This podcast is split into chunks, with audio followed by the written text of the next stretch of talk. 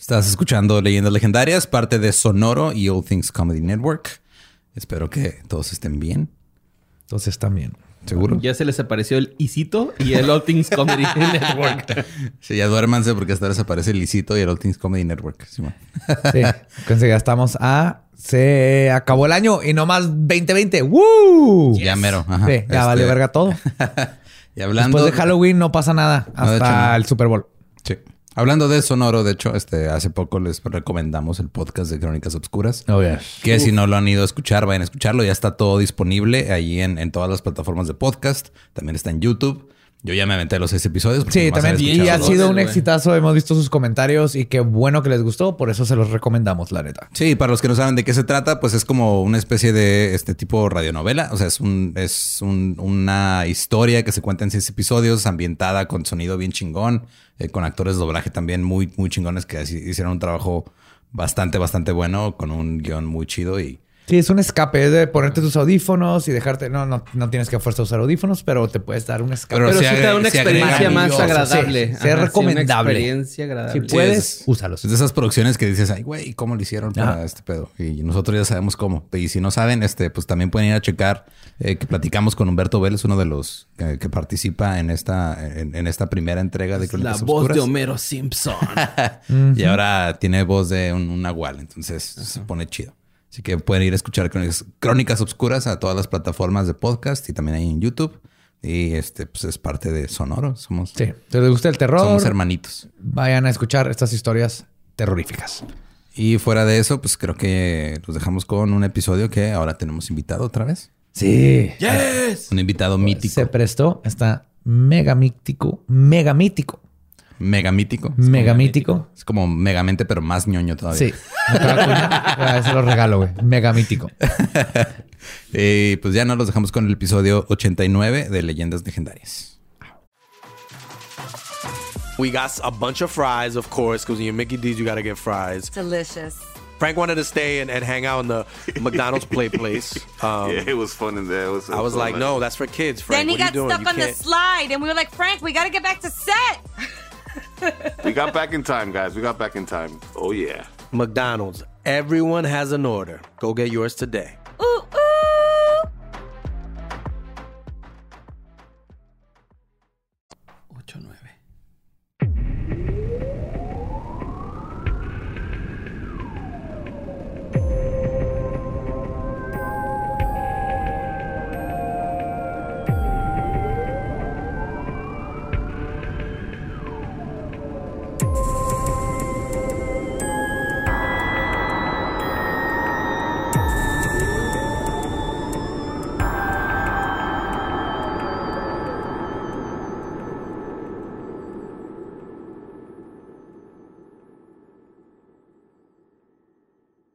Bienvenidos a Leyendas Legendarias, el podcast en donde cada semana yo, José Antonio Badía, le contaré a Eduardo Espinosa y a Mario Capistrán casos de crimen real, fenómenos paranormales y eventos históricos tan peculiares, notorios y fantásticos que se ganaron el título de Leyendas Legendarias. Bienvenidos a otro miércoles macabroso. Como siempre, me acompaña. gracias, gracias. Como siempre me acompaña Mario Capistrán. ¿Qué tal, Joe? ¿Cómo estás? Yo muy bien. ¿Y tú? Juan de Lolo, Iván, Chuy. Huicho, güey. Huicho, Chuy. Se me Chuy. Chuy. Eduardo Espinosa. ¿Qué onda? ¿Cómo andamos? ¿Todo bien? Eh, ¿Todo chido? Sí, buen clima, buen clima. Siempre hablamos de cosas de clima porque somos adultos. Sí, güey, ya señores, ya, ya nevó y luego ya no nevó y hace calor otra vez. Sí, hace calor, guato. Qué raro, ¿eh?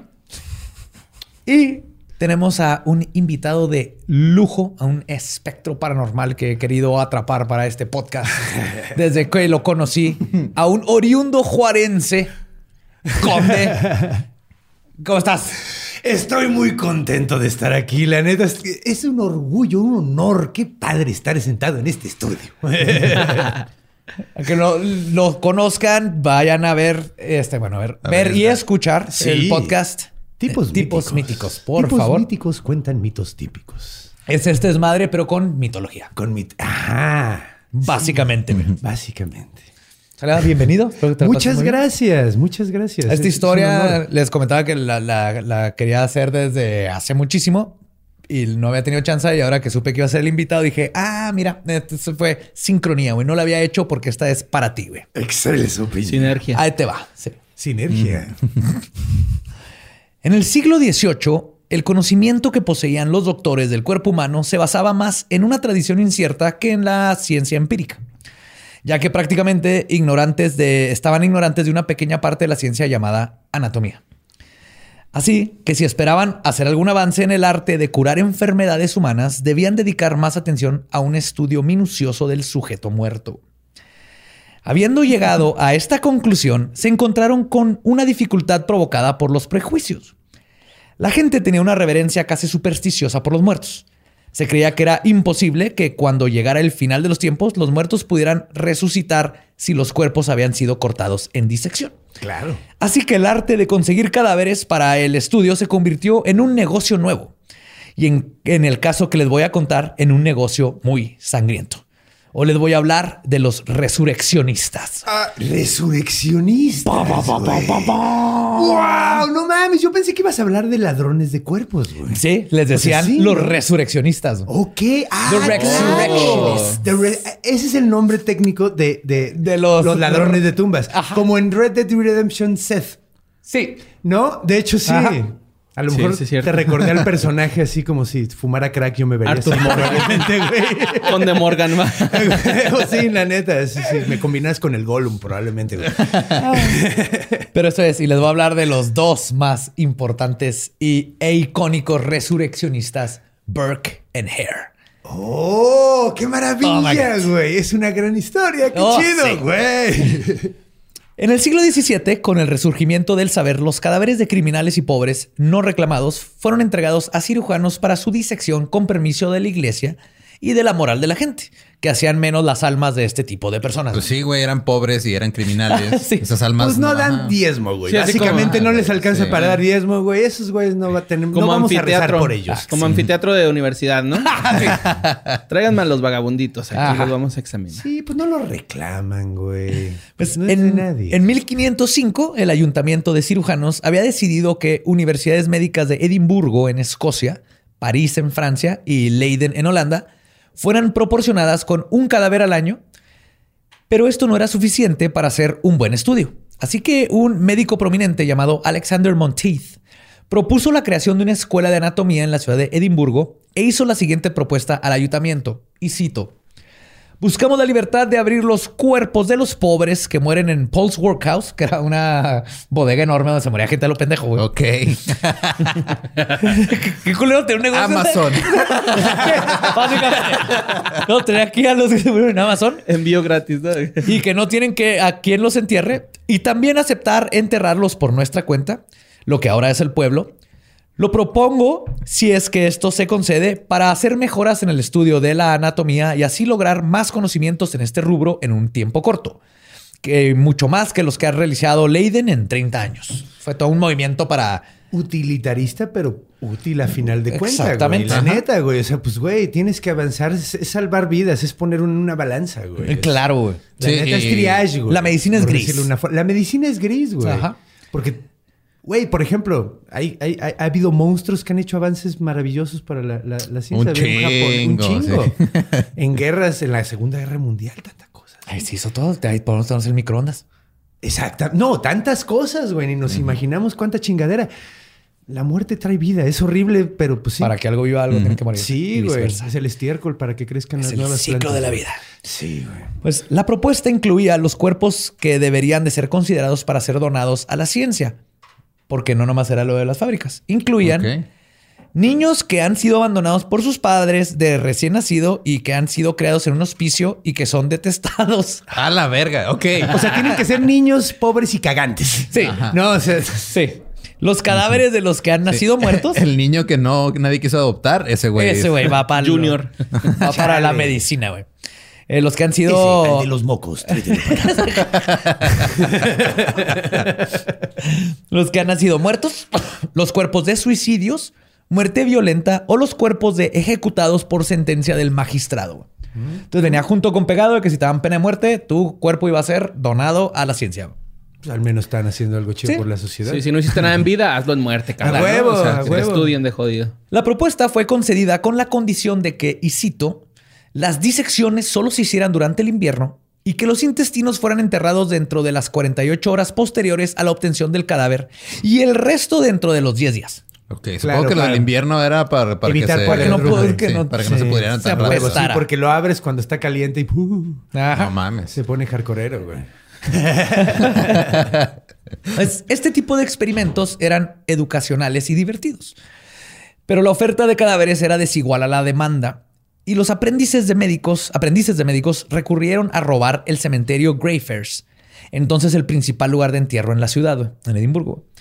Los médicos fueron los primeros en beneficiarse de la superstición de la época, ya que nadie, excepto los más valientes, se aventuraban en esos tiempos a estar cerca de un cementerio después del crepúsculo. La, la superstición de la existencia de fantasmas, espíritus errantes o los duendes conocidos como brownies, que hablamos de ellos. ¿eh? sí, man. Que los brownies, ajá, que hablamos de los, los feo, hacían que la mayoría de la gente educada no frecuentara estos lugares de noche, lo cual es irónico. güey. La gente educada decía, ay, hay pinches brownies, no te acerques Eh, al no te cementerio. acerques, hay fantasmas en el... cem- No, Sí. no. Güey, pues que siempre a la- eh, eh, cuando alguien, a todo mundo le da culo hacer un trabajo, es un trabajo muy bien pagado, güey. Así como. Claro, La neta. Estas prácticas nobles para la medicina, pero moralmente ambiguas, no pasaron desapercibidas por mucho tiempo. Y el 20 de mayo de 1711, el Colegio de Cirujanos redactó una carta protestando contra la práctica, diciendo que, y cito, últimamente ha habido una violación de los sepulcros en el cementerio Greyfriars por, alguno que, por algunos que la mayoría sin cristiandad han estado robando o al menos intentando llevarse los cuerpos de los muertos de sus tumbas. Así que el 24 de enero de O 1700... sea, lo que les molesta es que lo están haciendo sin cristiandad. Sí. Ajá. Sí, sí. Sí, sí, sí. A la verga el cuerpo. No, no, no. Persínate. es así, güey, es que no mames, no puedes ser cristiano si haces esto, ¿no? Ajá. Sí, más- sí. ajá, eso sí de, ah, no, es que solo alguien que no va con Dios. Sí, exacto. Haría o sea, una cosa así. A lo mejor es cristiano, pero es un bastardo. No, o sea, es básicamente, o sea, se dice cristiano, pero no lo es realmente. No, o sea, es así como. El 24 de enero de 1721 se tuvo que promulgar otra cláusula que decía que si un estudiante era encontrado profanando una tumba, sería expulsado. Pero el avance científico no iba a ser detenido por cláusulas burocráticas y la necesidad de tener más cuerpos que estudiar contribuyó a la creación de una nueva profesión, los ladrones de cuerpos, mejor conocidos como los resurreccionistas. O sea, básicamente al principio los doctores, con esas mismas manitas que te trataban, güey, Eran- andaban eran- dándole acá. Eran emprendedores. ajá. Eran emprendedores. No, nomás andaban dijeron- mamando con su pinche bata en el Starbucks. Ajá. Sí. Iban y sacaban el pinche cuerpo que iban Y Me a acuerdo que es el, el- peleándose con brownies y espíritus chocarreros, güey. O sea, acuérdense que había un chingo de esas madres, güey. Me acuerdo que había, era el- un chiste muy negro de la época súper violenta de Juárez, de que cuando mi, mi primo estaba estudiando medicina, que decía, no, pues este, igual, y, o sea, había tantos cadáveres disponibles en Juárez que, ah, no, pues nomás lo recoges y te lo llevas, güey. Pues, ya no tienes que ir a la morgue. Verga, güey.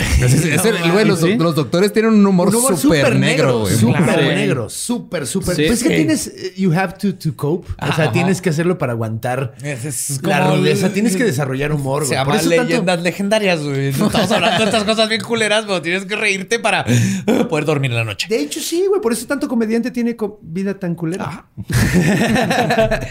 Pues De los, la historia.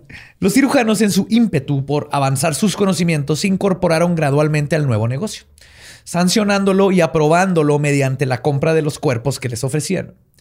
Y entre los resurreccionistas, un Sí. par de esto ya me lo diste mayugado, no mames, güey. A ver, traes otro. Güey, ley oferta y demanda, güey. Si hay un mercado, güey, a huevo va a decir, güey, yo te lo vendo. Oye, cabrón, es que yo, yo soy penólogo, estoy estudiando penes y este cadáver no trae penes, Sí, güey. Se llaman urólogos, ¿no?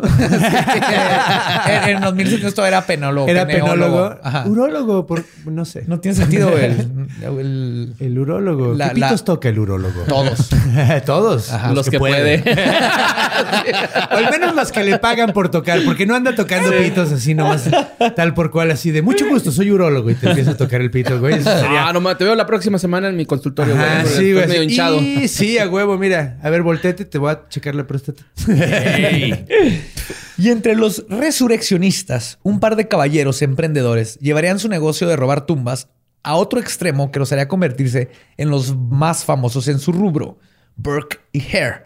Y ningún cementerio en el país, ni persona viva estaría a salvo de sus depredaciones. A huevo, güey.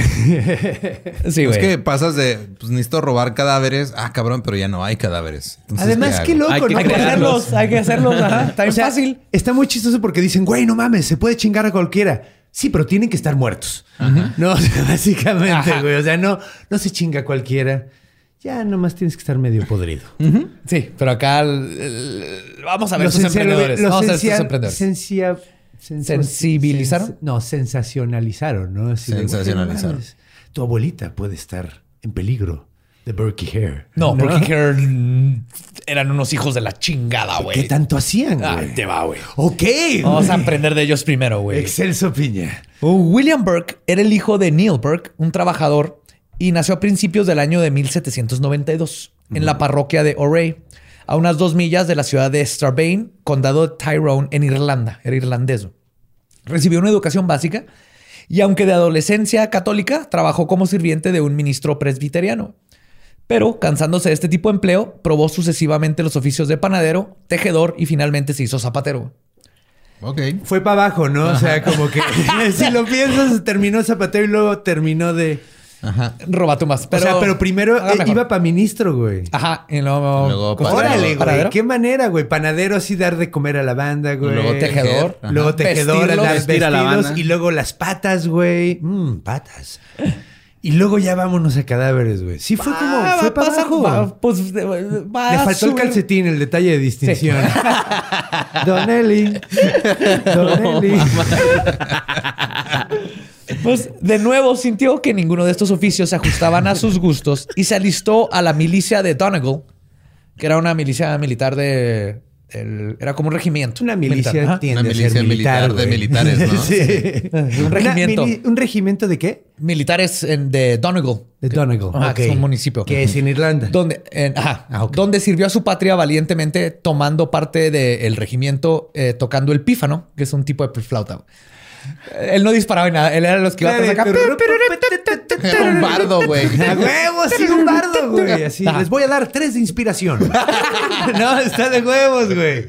Sí, les voy a dar buff así de, ah, esta canción les mama. Sí. Vamos a pelear en fa sostenido.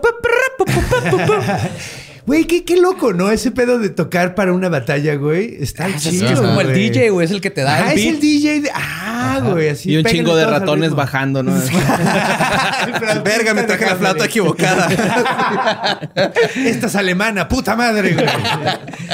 Eventualmente se convirtió en el sirviente personal de uno de los oficiales del regimiento y después de unos años se casó con una joven este, perteneciente a Ballina, que es otro lugar. de- ¿Ballina? Con, con B grande, eh, doble. Ah, ok. Ballina. ¿Se pronuncia así? No, ha de ser. Vagina. Vagina. Ha de ser. Eh, oh, balina. ¿Cómo se pronuncia vagina, güey? Ha de ser balina. O vagina. Balina. Balina. Es que es con L, ¿no? O sea, Pero es. No, a ver, pero L. irlandés sería. Eh. Balina. Feck.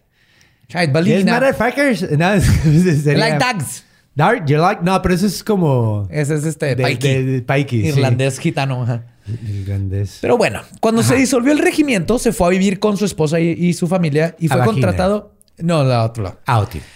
Fue contratado como sirviente de un caballero de campo. Y aquí ocurre un evento que puede considerarse como el punto de inflexión de lo que hasta entonces había sido una vida respetable. Sí, a huevo.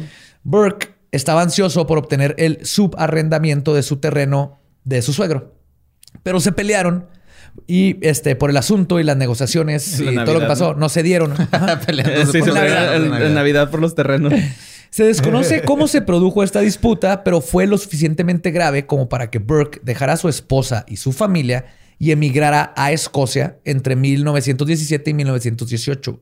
Empezó nueva vida el sí. Burke consiguió empleo como obrero en la construcción del Union Canal, que era un canal que estaba que unía dos ríos en, en Escocia. Están tratando de hacer un puente para. Huevo. Y durante este Puente tiempo, de agua, ¿no? en este tiempo residió en una pequeña aldea montañosa de Madison. Fue aquí donde conoció a Helen Dougal o McDougal, depende de dónde lo, lo leas, este, la fuente. Pero ella era una viuda con dos hijos, una niña y un niño. Después de un tiempo, Burke y ella se mudaron a vivir juntos y no tardó mucho tiempo en que el sacerdote del distrito se enterara de dicha atrocidad contra Dios y aconsejó a Burke que abandonara a McDougal. y regresara a su legítima esposa y a su familia en Irlanda. Pero Burke se negó a hacerlo y como consecuencia fue excomulgado. Y dijo, de a partir de aquí me vale verga. De Ajá. todas maneras me voy al infierno. No, go fuck your mother. Ca- Go fuck your mother. O sea, me cogí una viuda y me excomulgaron. Cámara, güey. La pareja era descrita como Fue el que... gateway drug de su Sí, güey. Ahí sintió la libertad, güey. La pareja era descrita como que Burke era un trabajador pacífico y estable cuando no consumía licor. E incluso cuando... Era irlandés. o sea, No lo dije porque sabía que lo iban a decir, güey. O sea, probablemente era como dos horas al día, güey. Mientras hacía popó, güey, porque con el alcohol Sí. se te atora la caca, güey. No, no, güey, no, no me quiero imaginar. Pero de hecho dicen que incluso cuando estaba ebrio era bastante jocoso y burlón. Era buena y burlón onda. y buena onda. Era, era buen pedo. Bonachón. Mientras que Helen era de un temperamento aburrido y taciturno, sobria o no. Entonces siempre era malvibrosa. Malvibrosa. Pero, o sea, era, era como de esa banda que nomás te daunea, ¿no? Por lo que. Sí, dices. sí, sí. O sea, Ah. no es así que te Sí, esté chingando, no es mala copa, sino Tenía que nada más está. bitch face. Eh, Ándale. ajá, ándale. Pero a lo mejor no era tan culera. Güey, tu morra ya se quiere ir, cabrón. Ya váyanse. No, acabamos de llegar, así es. Sí. Pues, Esto causaba que la pareja tuviera peleas constantemente, pero aún así, con el tiempo, su relación creció y fueron inseparables hasta el final. Cuando el canal se terminó y el trabajo se acabó, Burke y Helen se mudaron a Edimburgo y se instalaron en lo que se conocía como The Beggar's Hotel, o el hotel de los De los pedinches, Era de como los un, vagabundos. como Ajá. un crack house, güey. Sí, era un crack house, Me imagino. Así ¿Qué como el hotel este donde se murió Elisa Lam, ¿no? Ándale, sí, como el pinche Cecil Hotel. Sí, el Cecil Hotel. Este hotel estaba en, en Portsboro, propiedad de, y cito, un Edimburgo digno de la clase baja conocida como Mickey. Mickey. Mickey. Sí. Eh, sí, Mickey. pues es que así les dicen a los irlandeses, ¿no? Ah, Los Mickey. Mix. Mix. Oh, Mickey. Si hay algún irlandés no lo decimos sin Sí, los onda, amamos y- sentimos, y los voy a- amamos. hacer Una referencia cultural nada más. De hecho, nosotros recordamos el escuadrón de San Patricio. Sí, thank you. Gracias Los por amamos, muchachos. Pues, Sigan Burke- alcoholizándose. Burke regresó a su oficio de zapatero comprando botas y zapatos viejos y reparándolos que luego Helen vendía entre la clase pobre de la ciudad. Y de esta manera se podían ganar de 15 a 20 chelines a la semana, que es el equivalente a 3 o 4 pesos a la semana. ¡Verga! Eh, Pero de la época, ¿no? De hace 100 años. O 3 o o 4 sea, pesos de ahorita. eh, sí, 3 o 4 pesos ahorita. ¿Sabes? Ganaban como si ahorita tú ganaras Eran 3 o 4 indigentes, güey. pesos a la semana, güey, para Güey, vivir. vivían Ah, en el ya. Beggar's Hotel, güey. No, Ajá. o sea, no mames, güey. ¿Cuánto, ¿Cuánto te han Fue un pedo ahí, encontrar esa puta conversión, güey. Sí, me imagino. Porque aparte es un pedo. 13 chelines son dos crowns y un cuarto, pero un cuarto de baguli te Pedo da. con los tres- europeos que no les gustan las decimales, güey. no, bueno, no. ahorita ya, ya. Sí, ya están en. Pero para que sea una idea. Pero. Ajá. Pues la pareja vivió en Beggar's Hotel hasta que fue quemado y se tuvieron que mudar a un A nuevo local en. Brown Castle, donde tenían que compartir el cuarto con una amiga cercana de Helen. Lo que en una, causó- en una ocasión causó una pelea entre ella y Helen cuando los celos y la botella se apoderaron de Helen y Burke decidió intervenir solo hasta que vio que su pareja le estaba partiendo la madre muy cabrona a la jovencita que era su amiga, güey. Ay, Dios. Sí, él está- ya veo ¡Ah! para dónde va esto, güey. A pesar de sus problemas, la pareja funcionaba bien junta. Cuando un trabajo no dejaba suficiente dinero, rápidamente se adaptaban y se mudaban de ciudad en busca de otro, siempre apoyándose uno al otro. Esto los llevó eventualmente a que en otoño de 1827 instalaran su negocio de zapatero en un sótano anexo a una casa donde William Hare, un vendedor ambulante, rentaba un espacio para estacionar su burro. Güey, es que eso debe haber sido súper común y nunca lo había pensado. Nunca Claro, güey, claro, Tienes que rentar un cajón para tu burro. Tú vives un pinche depa donde se llama la Ciudad de México, güey. O sea, tener tu carro no garantiza Sí, que lo no, puedas que tener en tu donde- casa. Ajá, güey. no, y pues era ambulante, pues cuando se quedaba ahí, pues dejaba. El burro. Además, que ¿cómo se llama en inglés? ¿The Ass Hotel o cómo se llama? The Ass Hotel, a lo mejor.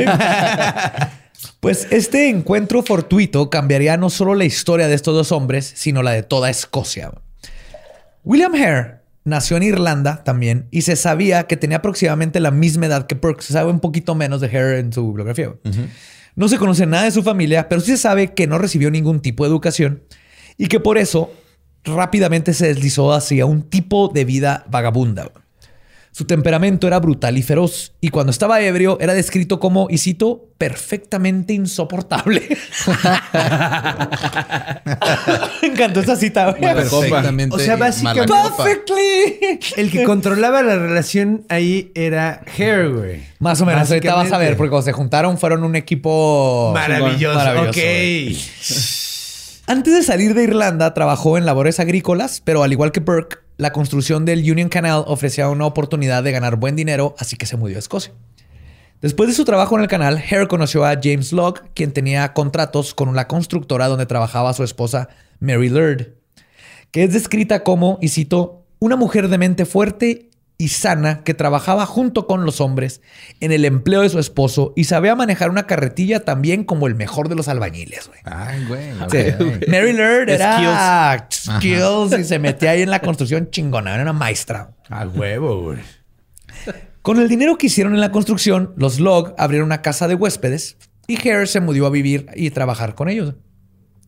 Una disputa entre los dos hombres le costó su hogar a Hare, pero cuando Log murió en 1826, regresó a su antiguo aposento, donde y cito, hizo insinuaciones a la vida, a la viuda, y al poco tiempo contrajeron matrimonio. Una letra cambia un chingo las cosas. Sí, güey. Sí, güey. Sí, sí, a la contexto a la vida. Ok. No mames, Chalino Sánchez en este pedo. Sí, pero se, se ligó a la viuda. güey. Al Bueno, poco le hizo tiempo. insinuación. Sí se la ligó. o Sí, Se, se casaron. O sea, las insinuaciones funcionaron. Yes, Ajá, sir. Ok. ¿Vas a La- querer o qué? o sea, le echó al perro. La propiedad, que ahora era de Hare, era una casa con siete camas y las ganancias de su nueva propiedad le permitieron beber sin necesidad de trabajar. El Uf, sueño el de sueño, todos, güey.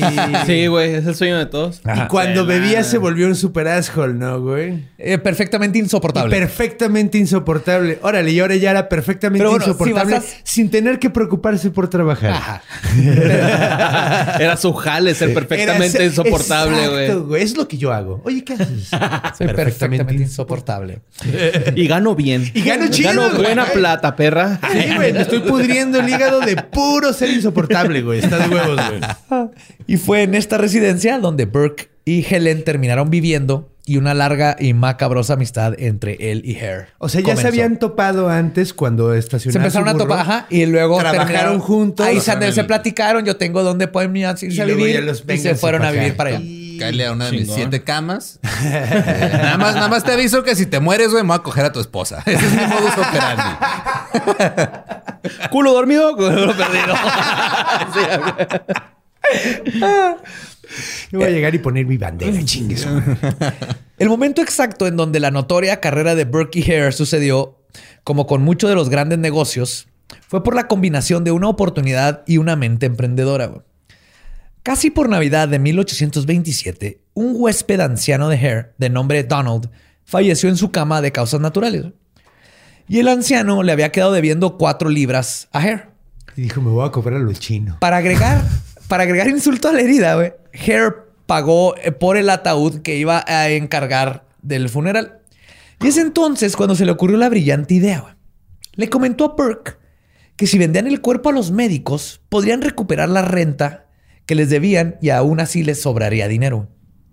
Los dos hombres abrieron el ataúd que ya había sido atornillado, tomaron el cuerpo de Donald, lo escondieron, sustituyeron su cuerpo con corteza de árbol. Uh, Se usa, Ay, se hicieron su monito de, de cosas Sí, así es que- y lo pusieron ahí, güey. como ves que este Burke pintaba pieles y era zapatero, entonces la corteza de árbol lo usaban para teñir la piel y por eso tenían mucha corteza de árbol. Ah, ok. huevo. No sabía qué es Sí. eso. Y luego llevaron el ataúd a que fuera sepultado. Lo han de ver amarrado, ¿no? Porque cuando cargas un ataúd y si estás oyendo que se mueven las cosas, güey. Sí, algo Sí. deben haber puesto para que no se... Ajá, para que se sintiera como un Sí, cuerpo. ahí le llenaron Con la rolita del meme. ¿verdad? ¿Eh? Con la rolita del meme, güey. Acá los güeyes bailando con el ata. Llevaron nigerianos. ¿verdad? Sí, los nigerianos. Órale, como que se mueve más como corteza de árbol y no como cuerpos, güey. Pues en la noche los dos hombres visitaron la Plaza del Cirujano, que era como se conocía a la Facultad de Medicina de la Universidad de Edimburgo. Era como la plaza de la tecnología. Sí, justo estaba pensando, güey. Sí. das, das vuelta a la izquierda y ahí te encuentras cuerpos. Así aquí encuentras los forceps, güey. Y si das vueltita, Ahí están, ahí están las vejigas. me las dejé a huevo. Los dos hombres penólogo. habían escuchado que el doctor Robert Knox, aclamado cirujano, anatomista, zoólogo y zoólogo, y fue quien introdujo la anatomía trascendental o filosófica a la medicina del Reino Unido. Ah, cabrón. Sí, que de hecho ¿Qué eh, significa eso? la, la- esta- la anatomía trascendental o filosófica el- es como el preámbulo al darwinismo. O sea, con la anatomía se fueron dando cuenta de que ciertos músculos tenían una razón de ser. Así Claro. como que, ah, este músculo tiene que existir porque probablemente antes lo usábamos para esto. Para Como para seguir reminiscentes. ¿no? Sí, Acá. no, y, y- y tenemos como la, la. ¿Cómo se llama esta madre? que se Apéndice. Apéndice, No, pero esa es nuestro Resulta USB que sí de sirve. microbios. güey. Sí, es lo más cabrón. Resulta que sí sirve, güey. y sabes Pero que- sí tenemos, algunos tienen más columna vertebral que otros, como cola, güey. La colita o el, tendón que cuando cierras las manos, que se hace aquí un, un tendón. Cuando es así. Yo me lo corté, Unos lo tienen, de hecho, no. porque me caí con unas botellas, güey. puf. Ah, pasa. Ah, qué dolor, no Sí, mames. güey. No, Cuatro horas de operación pegando los tendones. Estuvo Ah. brutal, güey.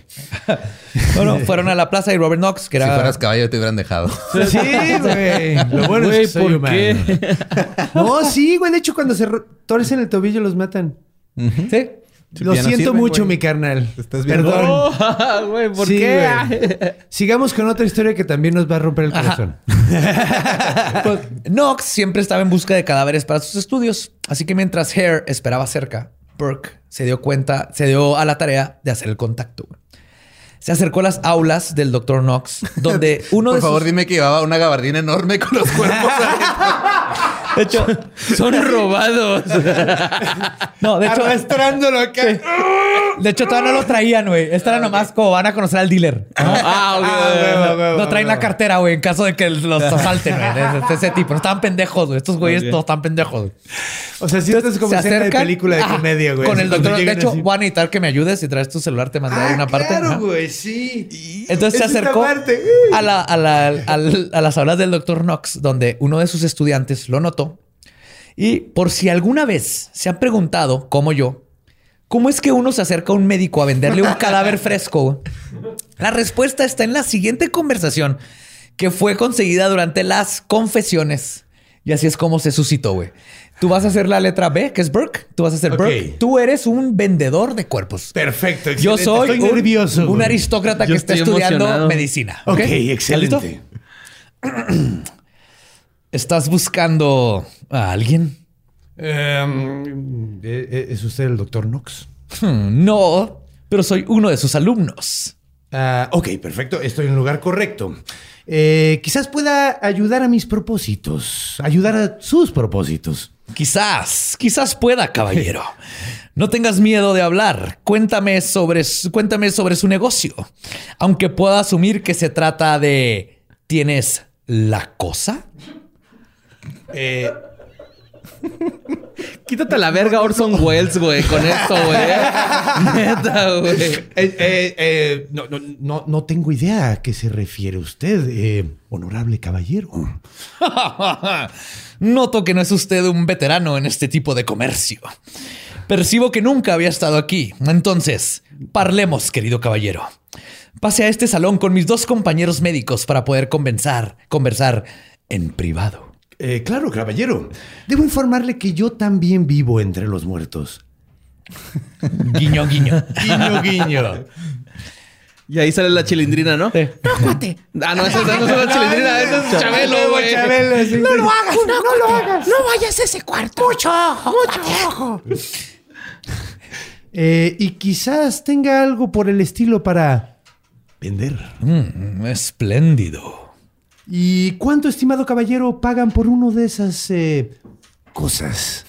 A veces pagamos hasta 10 libras. Oh, ¿y, estarías eh, dispuesto a pagar una libra más si la cosa está fresca? A veces más, a veces menos. Ok. Pero la cosa siempre tiene que ser vista primero. Oh. ¿Dónde está? Eh, en mi casa. Entonces, distinguido caballero, le propongo que traiga la cosa para examinarla. Y como es usted un principiante en este negocio, le recomiendo que lo traiga en una caja. Voy por mi burro, lo estacioné en otro lado. ¿Me lo pueden sellar el boleto?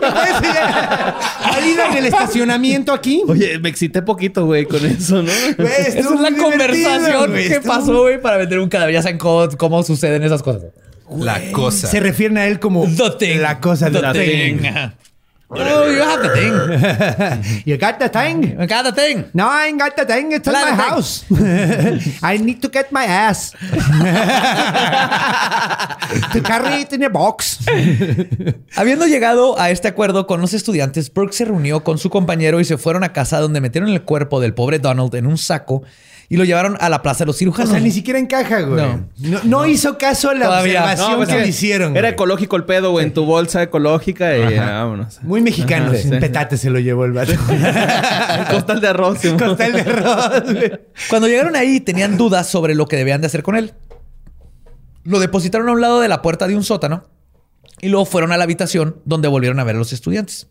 Siguiendo sus instrucciones, llevaron el cadáver a otro cuarto donde lo sacaron del saco y lo colocaron sobre una mesa de disección. Le quitaron la camisa que traía puesta este, Donald para que los estudiantes vieran el cuerpo. Y el mismo Dr. Knox, después de examinarlo, propuso que les iba a pagar 7 libras con 10 chelines por la cosa, que 10 libras, para que se den una idea de lo que estamos hablando, 10 libras son como 23.500 pesos de ahorita. O sea, 10 libras de Y esa para época. alguien que estaba ganando cuatro varos hace un par Sí, de años. se fueron güey, de ganar 4 pesos a un cuerpo te daba 24 mil Se pesos. volvieron locos, Sí. güey. Pues, güey.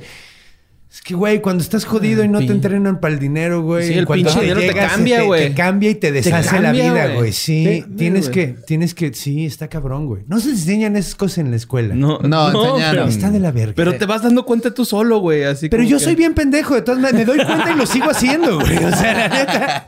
O sea, no estoy entrenado para el dinero yo. O sea, cuando estaba hablando de eso, estaba hablando de mí, si no se dieron. Aquí, va- aquí vamos a aprender mucho de economía, güey. Una vez concretada la venta, el Dr. Knox les dijo a la pareja que estaría encantado de volver a verlos cuando tuvieran cualquier otro cuerpo del que deshacerse. El éxito de su primera transacción con los médicos desarrolló nuevos sentimientos en los corazones de Berkey Hare y en el de sus dos compañeras de sus Ah, esposas. o sea, también las esposas Oh, sabían qué yes, pedo. se van a ver. Claro. Esto es un negocio pasando, familiar. ¡A güey. huevo, güey! Si hubieran tenido hijos, también los Eh. morritos hubieran ahí dado cosas para el pelón Sí. rojo, güey. A huevo. Pero Burke y Hare eran emprendedores. güey. Pensaban fuera de la caja. Literalmente la Ah, caja del muerto. ¿eh? Ah, muy bien, Joe. Muy bien. Porque lo llevaban en costal. ¡Ah! No, ahorita y aparte también. eh. Y formularon un plan de negocio. güey. Primero que nada, no irían a exponerse a los cementerios. güey. Eso era muy arriesgado. Los resurreccionistas eran tan comunes en este tiempo que la gente organizaba vigilias junto a la tumba de sus seres queridos por meses. Hasta asegurarse que suficiente tiempo había pasado para que la abuelita ya estuviera lo suficientemente descompuesta para no ser atractiva para los robatumbas. Pero entonces este pedo eh, es de a partir, o sea, se iban a cuidar tumbas a partir de que estos güeyes empezaron. No, no, no, ya había mucha gente, Ya había varios haciendo Ah, robándose ok. tumbas. Oye, Ah, una cosa, una pregunta. Si ya estaba de muy descompuesto, eh, Ya no le servía. ya no le servía, ¿no? Pero tres meses es un chingo, ¿no? Pues sí, pero lo- duraban lo más que podían. Entonces se quedaba el nieto y luego lo, lo sustituyó el papá y Ah, para que toda la noche estaban. Entonces, ¿qué pa- Ok. o sea, toda la noche estaban cuidando la tumba para Ah, que nadie se la entendí, es robara. que me, me. Hasta, no sé, dos, tres meses decían, ahora sí, ya no Ahora se lo sí van a ya querer se robar. pudrió, ya no se lo van a Ah, querer por eso cuando vas al panteón hay gente durmiendo ahí. ah, ya, ya, no te creas yo. De hecho, también habían torres de ¿Que vigilancia. también le hiciste pipí o qué? También habían torres de vigilancia que todavía existen, güey. Unas torrecitas así de, de piedra donde habían vigilantes, como, como, en los centros, como en los centros comerciales, güey. Para que no te roben el carro, era para que no te roben a la abuela, güey. Y más que nada, en- había competencia, güey. O sea, era ir a pelearte por cuerpos contra otros resurreccionistas, güey. Además, las palabras con los médicos resonaron en su cabeza, güey. A veces pueden dar una libra más si el cuerpo está fresco. Y esta visión y misión de su empresa los llevaría a emprender en el negocio de producir su propio producto en lugar de esperar a que uno termine en el cementerio por sí solo, güey. ¿Para qué cosechar si puedes cazar, güey? Ajá. ¿Qué, qué- güey, tiene lógica si quitas lo espiritual, ¿no? O sea, es de, güey, pues este güey se fue a la verga, lo voy a vender, ¿no? O sea, Sí, pero- eso es que la- la- el impedimento era de es que cuando resurrecamos... Pero aquí están pues, produciendo cadáveres. Sí, ¿Qué es- significa eso, mi carnal? Sí, Bueno. no, pero, pero quiero. Asesinato. Pero, pero sí es importante. Exactamente. Es importante notar que todo esto se suscitó gracias a esta mentalidad creo que este, cristiana, católica, que prohibía lo más básico como vamos a investigar cuerpos para poder Es que curarnos. sí, güey, la Por neta- un pudor que no, Sí, es que que tenía- no viene ni en la Biblia, güey. tenía un Sí. beneficio, güey. Retrasando No, el- bueno, la ciencia hay, hay como una siempre. onda del respeto a los muertos en todas las culturas, güey. Pero no viene disección porque ni la Pero conocían. es que esa es la onda. O sea, cuando va llegando la modernidad, güey, es cuando te tienes que dar cuenta, ok, güey, o sea, pues no le va a pasar nada, ya está muerto, güey. Su alma ya está allá. Allá está ya. Y va, o sea, yo creo que está, o sea, si es una buena persona, va a decir, güey, qué chido que estoy sirviendo. Sí. Ya me morí y todavía sigo haciendo cosas buenas, güey. Claro. Entonces al chile, güey.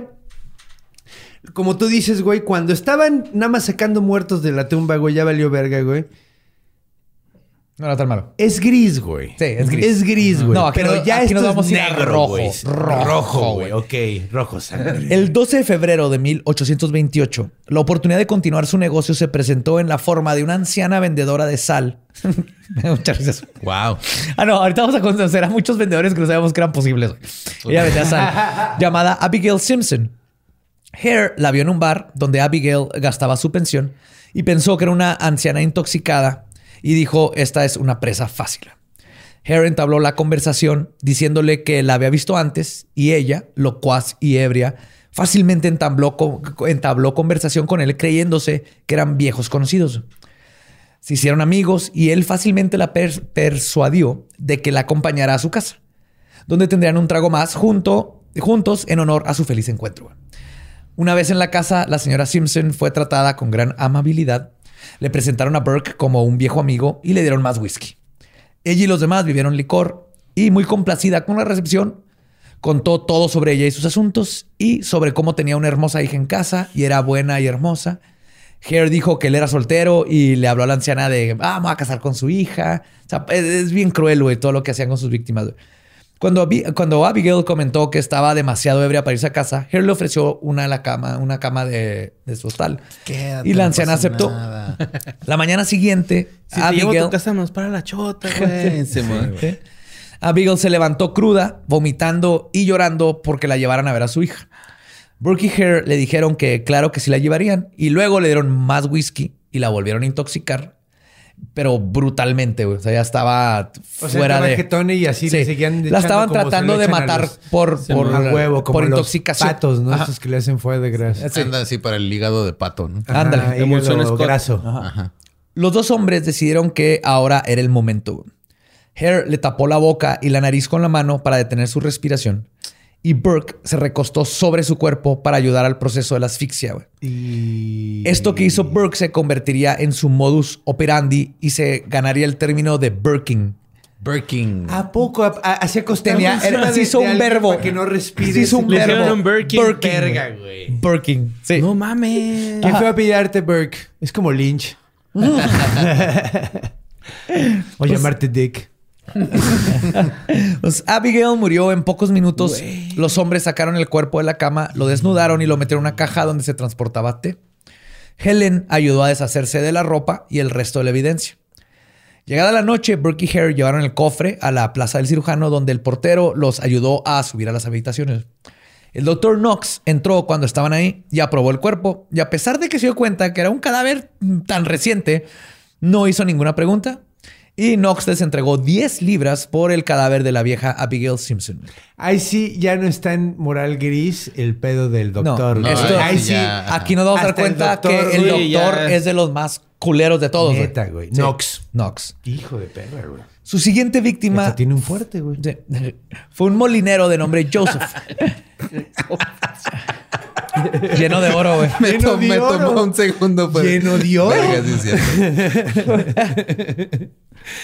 Joseph había perdido su dinero y ahora rentaba una cama a Hare. Fue ahí cuando enfermó por una infección, o por lo menos eso dijeron y Hare. Y tuvo que ser cambiado a un cuarto privado lejos de los otros Es que huéspedes. técnicamente esos culeros eran unos pinches bacterias. Entonces, pues técnicamente sí se murió de una infección, Sí, güey. sí. La neta. O sea, pero este ya era otro, otro güey, ¿no? Era un... Sí, este es Joseph. Joseph, ajá. Sí, Ah, Joseph. Le, le Ah, dio, ok. le dio burquitis. Sí, claro. Le dio... Pero le dio burquitis. Exacto, güey. O sea... Esto les dio la oportunidad perfecta a Burke y Hare para atacar de nuevo. Igual que con Abigail, Burke aplicó la burqueada, mientras que Hare le metió un trapo en la boca. Y De nuevo- casi casi con Le echó agua, Sí. le echó agua, ¿va? Sí, se No, puede no, ser. se lo metió a en la el más se lo metió en el hocico, güey. Sí, y el otro se sentó arriba de él y Burke. No. De nuevo. Estaba, igual lo habían puesto hasta el pito. Sí. No, y estaba medio enfermo. Bueno, eso dijeron. ¿no? El punto es que lo sacaron del cuarto, güey. Pero de nuevo, Knox les dio 10 libras para el cadáver sin hacer preguntas. güey. El viernes 9 de abril de 1828, Burke salió de casa y se dirigió a una taberna en el barrio de Canongate. Mientras estaba sentado bebiendo ron y este ron y amargos, los bitters, dos mujeres jóvenes eran prostitutas y citó aparentemente de carácter dudoso, como las describen, pero eran prostitutas. No, hombre, las, prostitutas son bien confiables, güey. es bien confiable. Totalmente, güey. Su carácter, güey, es súper confiable, güey. Obviamente los que están escribiendo esto son unos culeros de- de- de- prejuiciosos. güey. Prejuiciosos. Malditos. Entraron y pidieron un trago de whisky. Ellas eran Mary Patterson y Janet Brown, quienes habían sido detenidas la noche anterior por estar intoxicadas en público. Burke se, acercó y entabló una conversación con ellas. Después de varios whiskies, Burke compró dos botellas y para las 5 o 6 de la mañana las invitó a la casa de su hermano, Constantine Burke. La siguiente, este, a seguir la fiesta, perdón. Ajá. Cuando arribaron, ya en la mañana. Es el no- after, básicamente. Sí, El pero after, no, no, after. el after, Ah, after. Cuando arribaron ya en la mañana, su cuñada estaba haciendo el desayuno. Después de desayunar todos, les, terminó haciendo desayuno a todos, eh, que llegaron a las pinches 6 de la mañana del barro.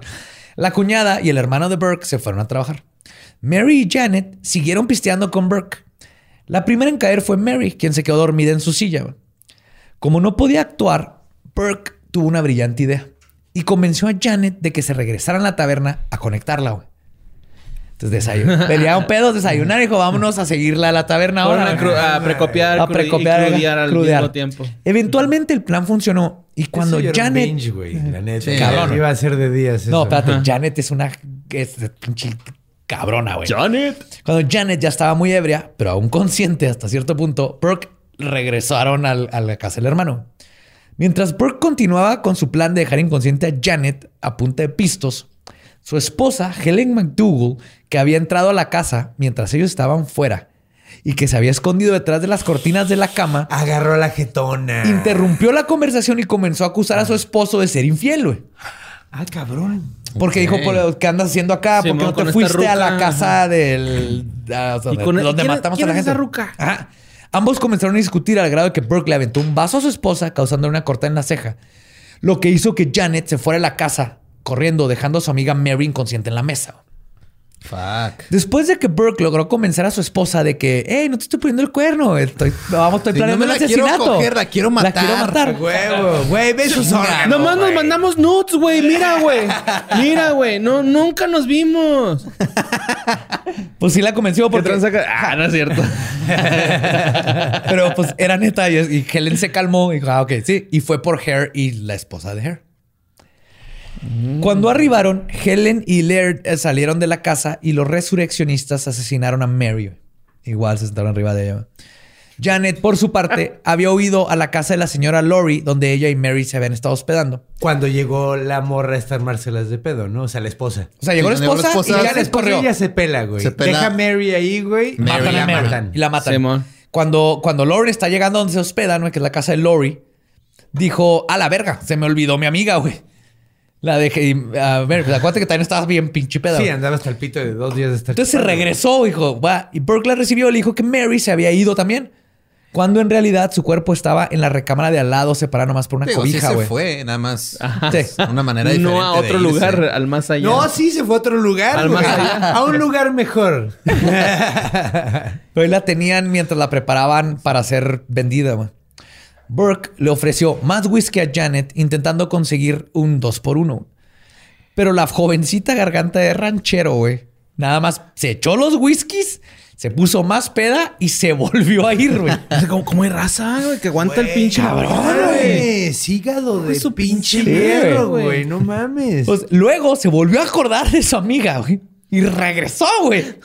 A la Mira, me impresiona puta madre. más que se vuelva a acordar. Sí. güey. Ese güey le rasca los huevos al tigre bien cabrón, güey. Espérate, güey. Pero Le- es que no mames, ¿cómo te acuerdas otra vez? Ya te fuiste, güey. Regresas por ella, te ponen hasta más hasta el rabo de lo que estabas No para que se te mames. olvide. Y cuando llegas otra vez te vuelves a acordar, güey. Espérate, y regresó y le volvieron a dar whisky.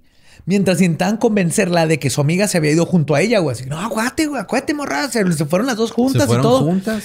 Entonces. Janet se, horrible, se retiró de la casa y buscó la ayuda de la señora Lori porque a, a pesar de que estaba hasta su madre, decía, no, algo está raro aquí, güey. Entonces, Lori la acompañó de regreso a la casa donde Burke, Hare y Helen se mantuvieron rígidos en su postura de que Mary se había ido. güey. Incluso agregaron de que se había ido con un comerciante que había- se había ido a vivir a la ciudad de Glasgow. O sea, en, en la peda decidió que se iba a ir a Sí, Glasgow con se iba a ir a un Glasgow güey. con un güey. Yo, ahorita no, mañana ya es de noche. No, así, güey. Pues ni la señora Lori ni Janet quedaron satisfechas con lo que les dijeron, pero cuando fueron con la policía, por ser de clase baja, prostitutas, fueron ignoradas, güey. Si tan solo un solo oficial se hubiera preocupado un poquito, güey, solo para ir a la casa a revisar, vidas, hubiera encontrado a todos con el cadáver de Mary, güey, y quizás hubieran prevenido una decena más de asesinatos que estaban por suceder. güey. 2020. O sea, esto no ha dejado de No suceder. hemos güey. aprendido nada. No. Y seguimos igual, sí, exactamente, güey. Sí. Pero esto no sucedió y cuatro horas después de que fue asesinada Mary Patterson, ya estaba en la mesa de disección del doctor Knox. Al verla, güey, varios estudiantes creyeron reconocer a Mary. Ah, sí. Ah, pero nadie dijo nada, güey, ¿no? Así Exacto, güey. Ah, cabrón, no, no, Ah, mejor. cabrón, qué feo. De hecho, güey. es la que te ganó en el beer pong, güey, ¿verdad? De hecho, eh, indagaron de por qué. Llegó un güey y eh, este, esa que está ahí en la mesa, eh, ¿me puedo quedar con la lengua? Oh, oh, espérate, güey. Además de que el cuerpo estaba extremadamente fresco, güey, Mary aún tenía puesto en el cabello papeles para enchinarlo. no mames. Algo que indicaba que no había sido sepultada, güey. O sea, Obviamente no se la robaron de una tumba, güey. Burke les dijo que la joven había... Medio pendejos estos pinches alcohólicos No, no de la eran, verga, no eran pendejos, güey. Nada, Sabían perfectamente qué estaba pasando, güey. Les valía verga. Burke No, les bueno, dijo... sí. Eran valevergas. No, pero, pero, o sea, los, los, los que les valió verga fueron los, a los pinches médicos, güey. Sí, que crearon la Estos demanda. Son unos idiotas, güey, que nada más estaban Pero pinche es- mandando así, Es que verga todo. el navegar con bandera de pendejo, güey, es una forma muy bonita de hacerte pendejo, güey. O sea, realmente, güey. Y los Sí, médicos... ah, Pero pendejo. sí eran pendejos, güey. O sea, bueno, obviamente en ese entonces no sabíamos de cómo iban, te podían Es agarrar, que- güey, porque pero pues, a Burke les valía verga y los médicos lo, lo, el- lo al ignorarlo... güey. Eran enablers. Así. güey. Nomás solapaban sus chingaderas. Ajá. Entonces, Burke, cuando le, le- le preguntaron, dijo que el- el- esta chava se había muerto por tomar demasiado y que le había comprado el cuerpo a su abuela, güey. Y los me dijeron, ah, los abuela, médicos pues, dijeron, Si hubiera ah, sido ok. cierto eso, así de, ah, no, Sí. es que la abuela, mi vecina, dijo que se puso bien pedo y se murió y le di dinero por su cuerpo. Pero luego uno de ellos le dio unas tijeras a Burke y le dijo que le cortara el cabello porque podría sacar un extra si lo vendía en un lugar donde Para hicieran pelucas. pelucas. Ah, No, güey. man. No mames. Y, y se lo cortó y se llevó el cabello, güey. Pero la historia de Mary no termina ahí, güey. Era una chica sumamente atractiva, güey. Y cito, su hermosa figura y miembros bien formados atrajeron la atención del doctor Knox, quien le conservó su cuerpo durante tres meses sumergido en whisky Pinche doctor, e ¿no? incluso invitó a un pintor a que viera el cuerpo y lo pintara antes de diseccionarlo, güey. ¡Necrofilia! No es oficial, pero definitivamente. Güey, no mames, sí, porque no lo, o sea, la pudo haber Sí. puesto en formol, cabrón. Se fue por No, whisky. no había formol. ¿No había formol No, en ese entonces? no. ¿Neta? Ya. La mantuvo bien Pueda que hubiera, pero no, no, no. The tenía. more you learn. Sí.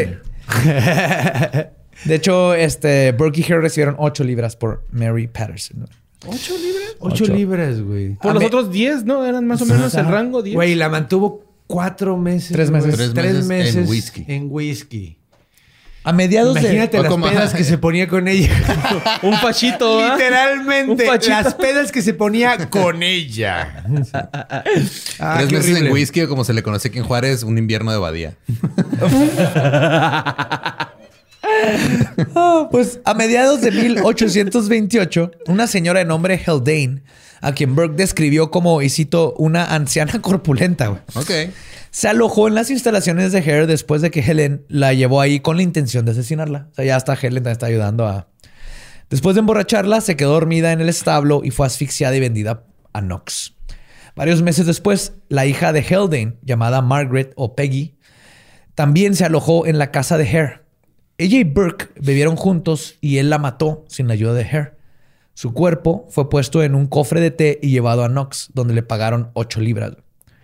En mayo de 1828, O sea, pagaron más por esta morra que por Mary. no lo mismo, güey. Lo 8 y mismo. 8. Ah, 8 y 8. Ajá. En mayo eh, burquearon a otra inquilina ebria. Burquearon. Sí, es verbo, güey. La próxima víctima fue Effie, conocida como la cazadora de cenizas, güey. Porque hurgaba entre las cenizas para conseguir pedazos de ladrillo, así que vendía.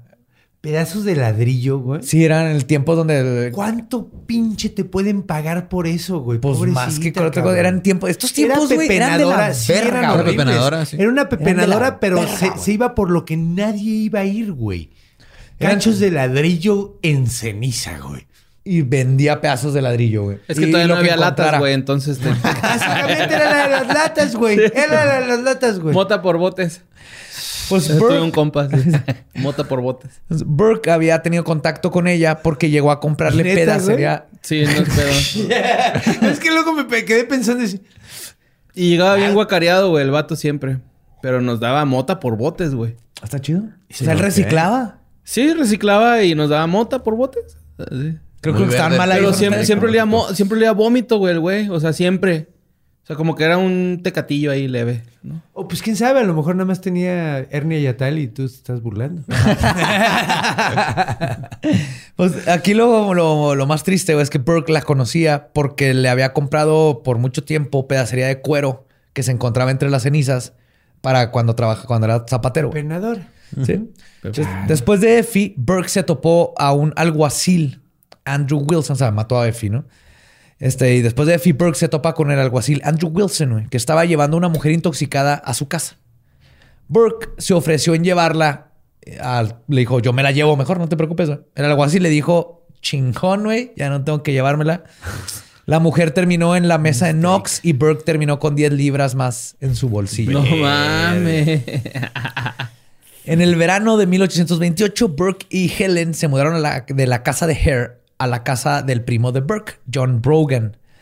Fue ahí donde ambos engatusaron, embriagaron y asesinaron a la viuda Holster entre el mes de septiembre y octubre. Tiempo después de esto, una ex inquilina de nombre Mary Haldane, ya anciana, madre de tres hijas y vagabunda para este tiempo, buscó refugio en el establo de los Hares después de una noche borrachera. Como ya era común para el par de panteoneros, terminaron con la vida de Mary ahí mismo. O sea, nomás llegó de la nada a Sí. meterse, estaba bien peda, se metió al establo y Ajá. Dijeron, valió pues cámara. Sí, mala suerte, güey. Totalmente mala suerte. Se Te metió al... el peor Verga, lugar que se podía... en La boca del lobo, güey. Con lo que no contaban, güey, era que su hija Peggy, preocupada por su madre, daría con los aposentos de los asesinos. güey. Fue preguntando y preguntando. No se llevaban Peggy y su madre, güey, pero después de un rato de que él no, supo nada de ella, dijo, empezó a "Chale, preguntar, güey. Sí. Y dio con el aposento de los asesinos. güey. Pero los hombres decidieron que, este, convertir a un posible testigo que podría llegar a descubrirlos ante las autoridades en 10 libras esterlinas. Ah. Después de poner la ebria con whisky, Burke la burqueó y Peggy junto con su madre terminaron ju- juntas de nuevo en las losetas del doctor Knox. O sea, básicamente... mames. Sí. Cuando llegaba la banda así a decirles, oye, ¿qué pedo, güey? Que- O sea, llegó esta morra buscando a ¿qué mi mamá. Y dijeron, güey, mira, no sabemos qué pedo con tu mamá, pero pues tómate un trago. Tómate güey". un trago en lo que la buscamos, te ayudamos, este, ahí mando a mi esposa Le a ver. hicieron llave china en lo que estaba así y Sí. les- la pusieron hasta Sí, el rabo a dormida, Exacto. güey. Híjole, qué feo. Es horrible, güey. Estuve ser en unos Es que está cabrón porque güey. una pregunta filosófica, güey. Estos güeyes eran sicarios porque estaban matando por dinero técnicamente, güey. O sea, nada más que no había un objetivo específico, era cualquier cuerpo. Tú tráeme un cuerpo. Lo que fuera Pero tal estás matando dinero. por varo. Ah. Sí. O sea, México. estás matando por varo. Es lo Es mismo. es Juárez, güey. es- Es Juárez, güey, neta. En O sea, diferente con- contexto, Co- güey. eh, Sí, es que está loco porque ahorita estaba Es pensando, México, Es que neta Es es, como ajá. un sicario, güey. Mata por varo nada más que le dan un objetivo, güey. Estos güeyes era... Su objetivo era que conseguir un güey, cuerpo. random.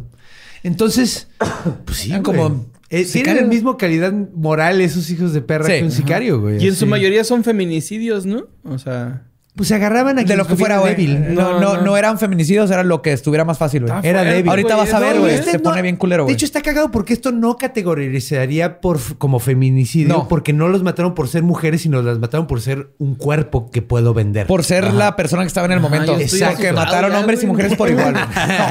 Neta, se, güey, se no va a poner más culero, güey. Sus próximas víctimas murieron sin que se supiera sus nombres en junio de 1828. güey. Una anciana y su nieto sordomudo de 12 años. Ambos provenientes de Irlanda fueron convencidos de acompañar a Burke a su casa cuando le dijeron que las personas que la viejita buscaba justamente estaban quedando en su casa de huéspedes, güey. Güey, esto me... Cuando estoy escribiendo me rompe, güey. Está bien culero, güey. La anciana y su nieto lo siguieron contentos de haber llegado a su destino. Iban a pie, güey, desde... Fueron como 100, 100 kilómetros, 200 kilómetros a pie. Una anciana con, con este chavo sordomudo. El niño fue llevado a una recámara para que durmiera, mientras que su abuela la invitaron a tomar whisky en lo que llegaban sus conocidos. Cuando la señora estaba intoxicada, la llevaron a su cama donde fue asfixiada, güey. A la mañana siguiente, su nieto comenzó a pedir por ella. güey. Ya sentía que algo estaba raro. güey. Fue recibido por Burke, quien lo llevó al cuarto de su ahora asesinada abuela, que por suerte no pudo verlo. Lo, lo puso sobre su rodilla y le rompió la espalda, güey, matándolo. Como. Bane, güey. Como Y lo echó de un pozo, ¿va? y le echó- Güey, no mames. Ya te diste cuenta además otra cosa, otra, otra observación, güey. Ya se dieron cuenta de que el whisky es el queso de los ratones irlandeses. O Desde- o sea, güey, no mames. Ninguno rechaza cuando les dicen tómate un trago. Bah. Güey. Todos, güey. Esta historia en México es igual, pero con tequila, güey. Sí, O güey. sotol, Tómate un o mezcalito. mezcalito. Caen mande. Todos, güey. Todos caen, güey. Claro, y más en estos tiempos, o sea, es que darte pisto en estos tiempos era. Ah. Si ganas cuatro pesos no te da para un alcohol. Ven, a grabar un podcast aquí en Ciudad Juárez. Rífense, trae guacha. el Renato. Pues, metieron sus cuerpos en un barril, güey, porque no cabían en su típica caja de té en donde Ajá. llevaban los cuerpos. A medio camino, su caballo se rehusó a seguir jalando la carreta, güey. Y varios transeúntes incluso les ayudaron a tratar de mover al testarudo animal sin percatarse de la macabra carga que los dos hombres traían con ellos. No mames. Está el caballo dijo, "Ah, están pasando de verga, Sí, güey. de hecho, neta, está no más, mames". más culera la historia del caballo. Ahorita te la digo, güey. Oh, No. Aún Ay, así, no mames, que ni el terminó caballo se salvó. pegamento. No, va. Aún así el caballo no se movió y tuvieron que tirar la carreta a ellos mismos. Cuando el doctor recibió los cuerpos, tuvo que romper el barril para sacarlos, güey. Porque entraron frescos. Y Pero el rigor mortis, rigor mortis, Se atoraron. los hizo imposible salir, güey. Ah, desde ahí hasta el doctor tuvo que haber sabido, no mames, los metieron recién muertos y de acá rigor mortis, güey. Aún así, el doctor Knox no hizo preguntas como siempre. Burke en su confesión mencionó que el asesinato del jovencito sordomudo lo perturbó más que cualquier otro, güey. Dice que desde ahí en adelante siempre tenía que dormir Sí, pues. con una botella uno de la cama porque se despertaba con pesadillas y seguía pisteando, güey. Y fue tanto su trauma que le disparó a su caballo como forma de soltar su frustración y lo mató, güey. No mames. No, no. Y ahí cuando lo mató, güey, se dio cuenta que el caballo, güey, tenía agujeros en la espalda de, de un parásito, güey. Y le habían pegado, güey, con resistol cabello de otro caballo, güey. No, para que no se Para que dieran no se cuenta, viera güey. el agujero, Flashback güey. Sí, güey. de exorcista del Mansa, güey. Sí. Neta. Cálmate, güey. Son los Cálmate. tiempos más culeros del mundo, güey. Estos tiempos Puto estaban de la verga, desagradable. güey. Sí, no mames, güey. Son los tiempos de la verga, güey. Qué pinche desagradable, güey. En septiembre del mismo año, una lavandera que trabajaba para ellos en la casa de huéspedes Fue terminó... traicionada por su amiga. Ah, Güey, no mames. Sí, güey. Sí, lo estaba pensando. Yo sigo choqueado por lo del caballo, güey. La neta no me había mal viajado a nadie hasta que me dijiste lo del caballo, güey. culero, güey, está bien La gente culero. es culera y se muere. Pero el caballito, güey. Que hasta eso, sin querer, el que Knox lo haya matado fue. Un paro, fue un paro, güey. Fue un Lo hizo sin de- saberlo. de pero- buena onda, Burke, ¿no? güey. Burke lo mató. Burke. Ajá. Pero la, este, la, La lavandera lavandera, terminó en la mesa de Knox. Simplemente porque Burke y Hare se pusieron pedos y la mataron, güey. Eso ni siquiera planeado, güey. No mames. En la peda la mataron y bueno, vámonos por otras 10 libras, güey.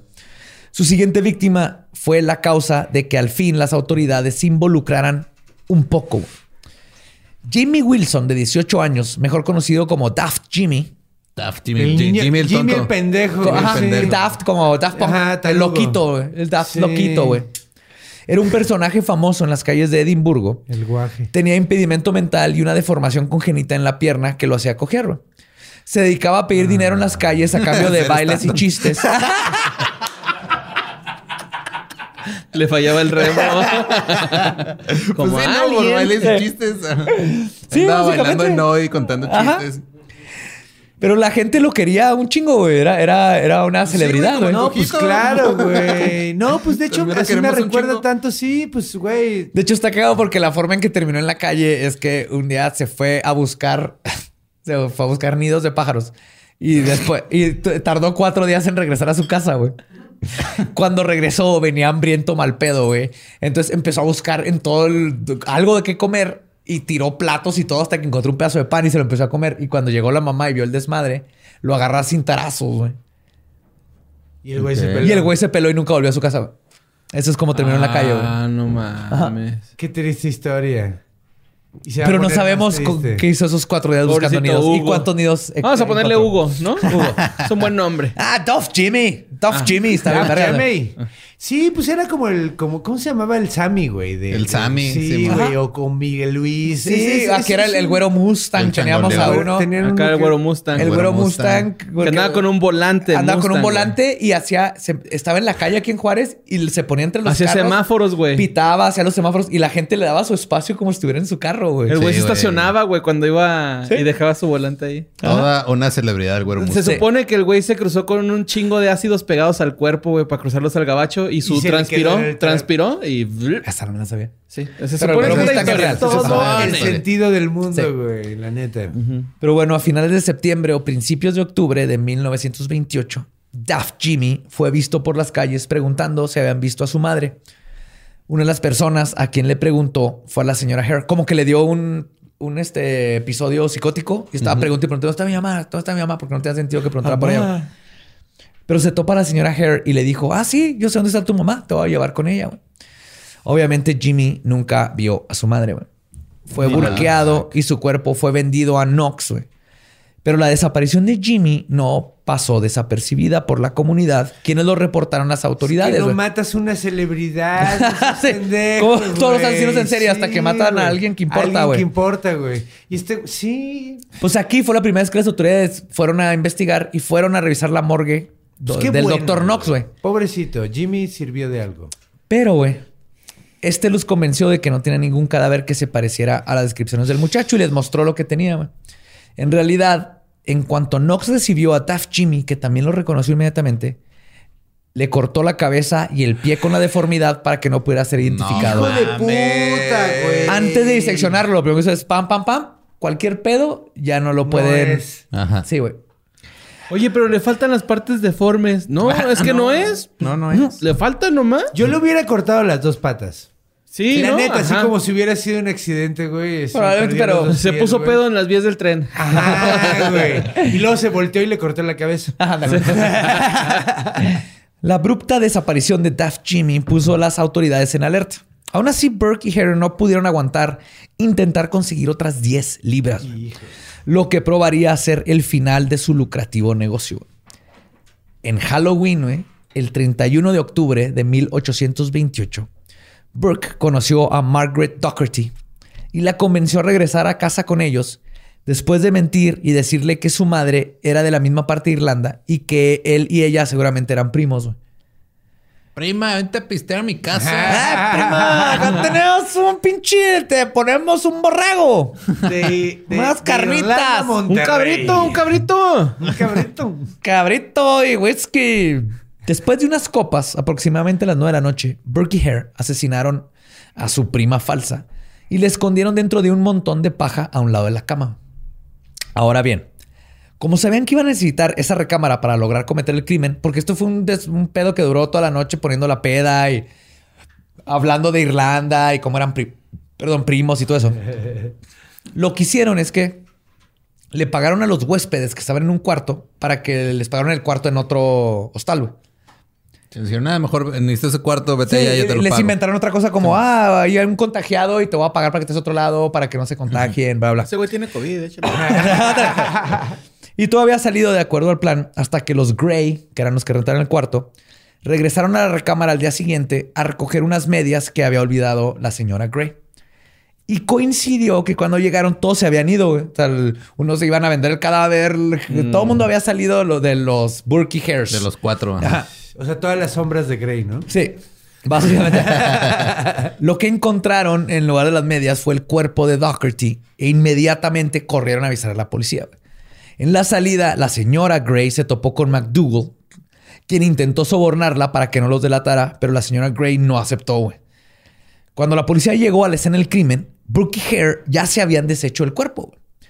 Pero los oficiales encontraron pedazos de este, sangre. Arrestaron a los cuatro sospechosos y cuando fueron cuestionados por separado, sus historias no coincidían. Diligentes en su investigación fueron con James Gray a la morgue, se lo llevaron del Dr. Knox, donde James identificó a su más reciente espécimen como la mujer que había visto. O sea, los pendejos Debajo de ni la paja. siquiera se deshicieron del cuerpo así de, ¿sabes qué? güey? No, se lo llevaron a Se Knox lo y lo llevaron vendieron, a vender, güey. Qué pendejos, güey. Y Knox, valiéndole verga, pues no sabía que la acaban de matar hace horas, güey. Pues McDougal Verga. Más bien no sabía que la andaban buscando. Él Ajá. imaginaba que nunca se Sí, los- los era eso, güey. No sabía él. Feo. Nunca había andaba- pasado. andaba bien confiado. Nunca había pasado. La única ya- vez que se cuidó fue Ahorita con me los chingo, ¿no? Acá, así. Lo único que se cuidó fue con Daft Jimmy porque se corrió la voz. Sí, porque, sí. Y él lo reconoció. Si él ¡Oh, hubiera... Daft Jimmy! Agarró a Doherty y le puso la pierna. Oh, shit. Ay, güey. Provecho. Le puso la pierna que le quitó a Jimmy, güey, al, al otro cuerpo, ¿no? no, tú la que viste tenía dos piernas, no tres. Pues todos fueron arrestados, güey. Y ahora les va lo que pasó, güey. McDougall fue, fue liberada por faltas de pruebas y dejó Edimburgo después de ser atacada en las calles, güey. O sea, la soltaron, y, No, pero Edimburgo le fue de la verga y Sí, tuvo que huir, güey. El 19 de enero liberaron a la señora Hare por las mismas causas y regresó a Irlanda. Para sorpresa de todos, güey, Hare también fue liberado el 5 de febrero, güey. What the fuck? Le echó ¿Por toda qué? la culpa a Burke y no había pruebas y... Te Sí, digo fue- que Harry era el más bastardo, güey. Sí. Sí, sí, sí. O sea, fue puro de... O sea, mi palabra contra la de él. Ajá. Básicamente, pues en esos tiempos no había otra, no había evidencia forense, ese ¿Y tipo qué de le cosas. pasó a...? a- Pues fue liberado el 5 de febrero y lo escondieron por mucho tiempo las autoridades, güey. Hasta que la gente descubrió su identidad. Así que huyó a Inglaterra y no se volvió a saber nada de él, güey. Hasta ahorita no sabemos qué pasó con él, Pues güey. sí, se ve que le echaron la culpa, güey, porque el término es Birking, no herring. Ajá. Sí. Todos los crímenes se le atribuyeron básicamente a Burke, quien el 28 de enero de 1829, frente a 25 mil personas, güey, fue ahorcado, güey. Se juntaron 25 mil personas. Verga, pues sí, se, se sensacional- Gratis, güey, era gratis, güey. Sí. Qué chido, sí, man. Irónicamente, güey, irónicamente, o tal vez como este justicia poética, güey. Su cuerpo fue donado a la escuela de medicina. huevo! No, mames. Justicia divina, huevo. El que hierro mata, hierro muere, cabrón. Espérate, güey, donde fue diseccionado por el profesor Monroe y su esqueleto fue donado al Museo de Anatomía de la Escuela de Medicina de Edimburgo, donde aún reside, güey. Puedes ir a ver el esqueleto de Burke. No mames, qué chingón. En las notas de su autopsia, güey, el doctor Monroe firmó, y cito, güey, esto está escrito con la sangre de William Burke, que fue colgado en Edimburgo. O sea, neta, le sacaron la sangre. Esta sangre, fue güey. tomada de su cabeza. What the fuck? Se firmaron ahí de... Firmaron Mira, no de mames. este Wow. culero. Lo diseccionamos, güey. Y con su sangre firmó Holy su disección, güey. Christ, güey. Sí. No mames, güey. Y ahí terminó. Y ahora, tengo que hacer una pregunta. ¿Qué vergas pasó con Knox? Ah, ahí, ahí voy. Ok. Knox negó haber sabido que los cadáveres eran de gente Hijo de asesinada. perra, güey. y no le pasó nada. No compareció por sus crímenes, güey.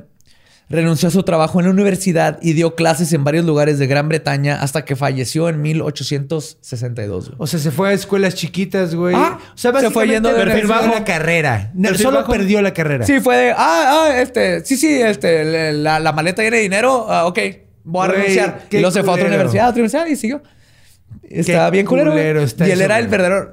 O sea, obviamente son responsables estos güeyes, pero si Nox no les hubiera estado No, güey, pagando, güey. Hace rato estábamos hablando de eso, güey. O sea, de que la moralidad del pedo, o sea, cuando hay gente que está en necesidad, güey, no es la misma que alguien que está en la comodidad, güey. Y que solo quiere Nox, conocimiento. Nox No tenía mismo, resu- ¿no? resurreccionistas No es lo que estaban sacando cadáveres que, aunque esté mal, que se roben a tu abuela del cementerio. Sí, güey, pero No es lo mismo que matar a tu abuela que Matar a alguien. Es que con su nieto, güey. Sí, Sí, esa es la diferencia. Esa es la minúscula diferencia. La, la abuela y el nieto sordomudo y pobre güey. Es que, güey, se pasó de lanza bien. Y el pobre Jimmy, El pendejo. Daft Jimmy, ajá. Daft sí, güey. Jimmy, O güey. sea, güey, no mames. No, Está bien culero, güey. Está bien culero, Sí. güey. La neta. O sea, No si será lo Timmy, güey. piensas, Ah, no, no Timmy. puedes juzgar igual a Nox. No, que a- Nox es el que se va a llevar Nox es el peor. Es el horrible. peor, güey, porque él no tenía la necesidad.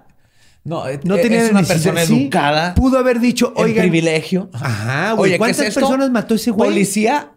Sí, si él les hubiera dejado de pagar, estos güeyes no hubieran tenido por qué matar. Es como cuando le dice a la banda, güey, no, no te late que te roban, no compres robado, cabrón. Es lo mismo, güey. Así este de cabrón estaba y, y, o sea, iniciando, estaba haciendo una oferta en el, en, en el mercado de la violencia. Sí, y más, ya, ya como al cuarto cadáver que te lo traen así, Sí, casi. güey, ya dices, oye, eh, qué pedo. Moviéndose poquito, güey, dices.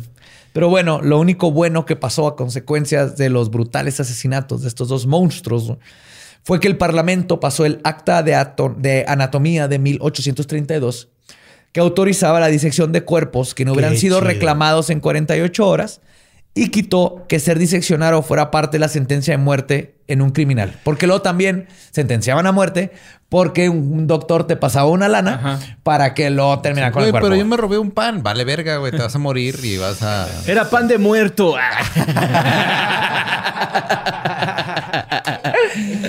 Y esa fue la historia de Burke and Hare, los resurreccionistas. Qué loco. Muy loco. ¿Qué tan, qué tan importante? Ahorita que lo está, ahorita como lo, lo contaste, me puso a reflexionar en el sentido de qué tan buenos son para la humanidad esos monstruos que hacen que veas lo peor que puede pasar si no cambias las reglas. Sí. Sí, güey. No, o sea, la neta, si lo si te das cuenta, sí son importantes para la sociedad. O sea, sí Güey. son buenos en cierta forma. La, la conversación que hicimos tú y yo ¿De entre qué? los estudiantes de Knox. Está loquísimo Sí, eso, güey. güey. Pero los dos estudiantes, güey, terminaron. Aquí lo tengo. Ah, ¿también los estudiantes se metieron el pedo? No, no, no. Pero los dos estudiantes con los que tuvo la conversación, güey, este, fueron Sir William Ferguson, que eh, fue el autor del sistema de cirugía práctica, y Wharton Jones, que fue uno de los fisiólogos más eminentes del país.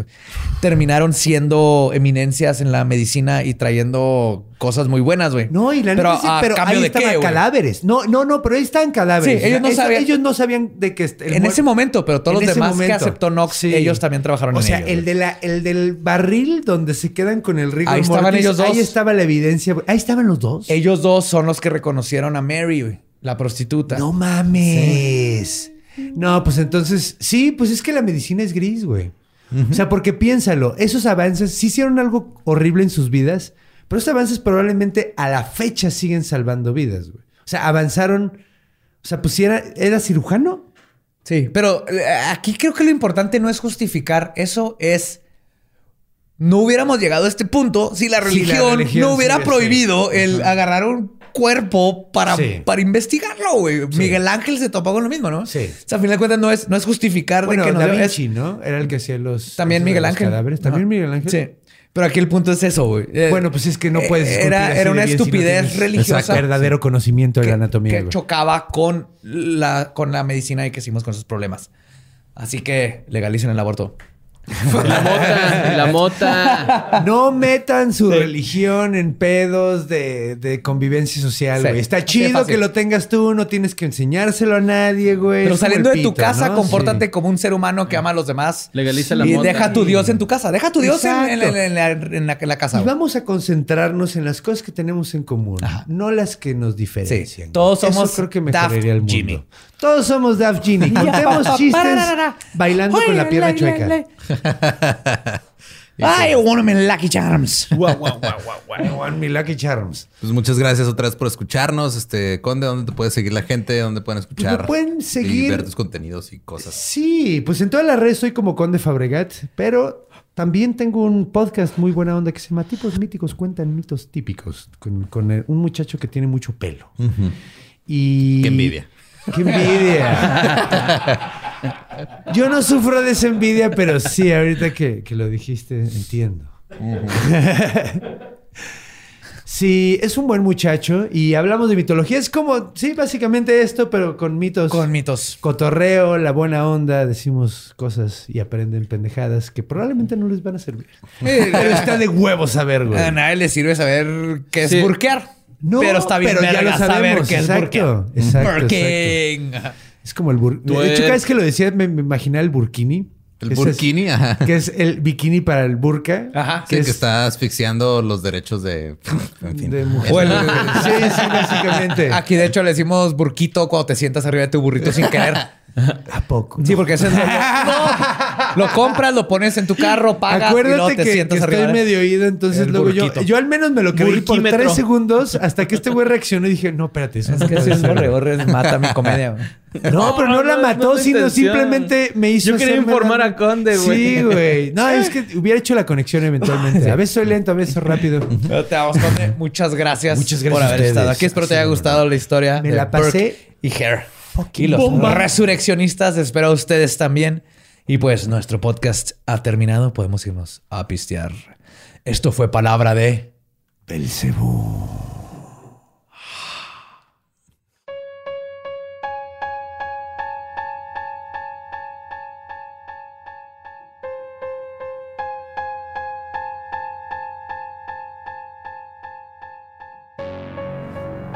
Y esos fueron los resurreccionistas. Dos culeros con el doctor culero. Wow. En un tiempo bien culero. Eh, mira, la culerez no falta, ¿no? Hay un Dijo, chingo... citando a Owen, Owen Wilson. Wow. wow.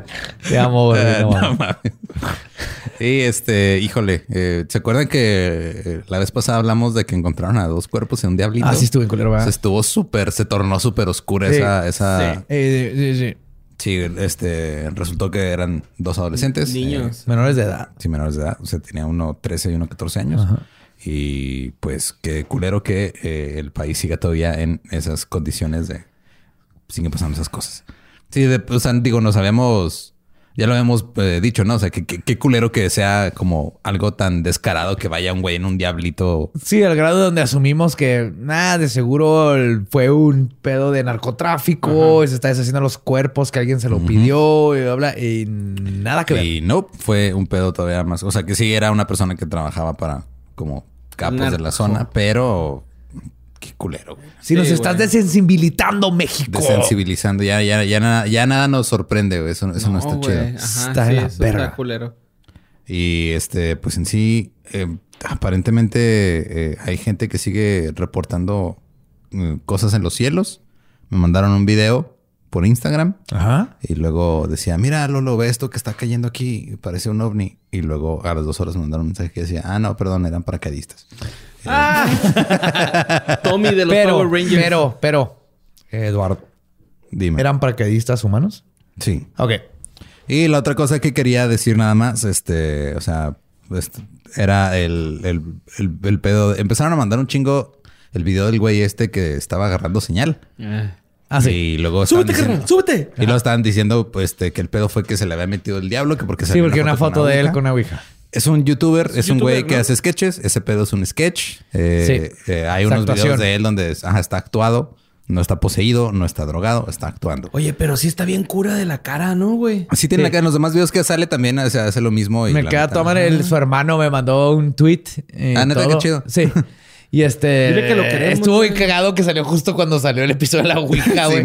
Y Casi fue que ¡no! Sí, porque también tiene un, un video donde él se va a jugar Ouija con un amigo suyo en una casa abandonada o algo así. Alguien Y- dígale que lo queremos, güey. Sí, te amamos. Que le mandamos un abrazo, pero qué rara cara tienes, güey. El Luisito Time se Está llama. muy ¿Es The raro, Times? güey, de su cara, güey. Eres el Andy Kaufman de nuestra generación. Todo bien. Vergas. Sí, estuvo ¿Cómo te metiste chido, sí. personaje? Ay, ay, ay. Cuando un- mueras te va, te va a hacer Richie O'Farrill, güey.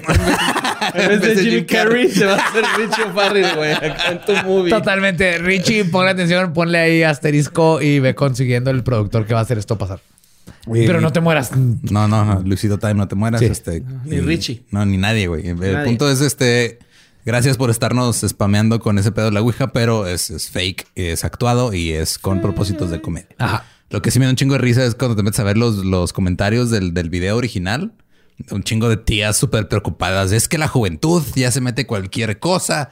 Eh, sí, señora, se llaman likes. Mire, señora, si usted se metió los dedos. Ah, no sé, no es cierto. Mira, No sé qué les molestaría más a las tías, güey, que se metió un dedo o que se metió crack, güey, porque las tías se ofenden por todo en estos tiempos. Así Tía. es. Lucy Pero pues eso es todo por este episodio. Muchas gracias por escuchar. También la semana que entra, spoiler, vamos a tener otro invitado Oh, yes. mítico. ¿Por qué será? Sí, y será un episodio revolucionario, pero no es lo que piensan.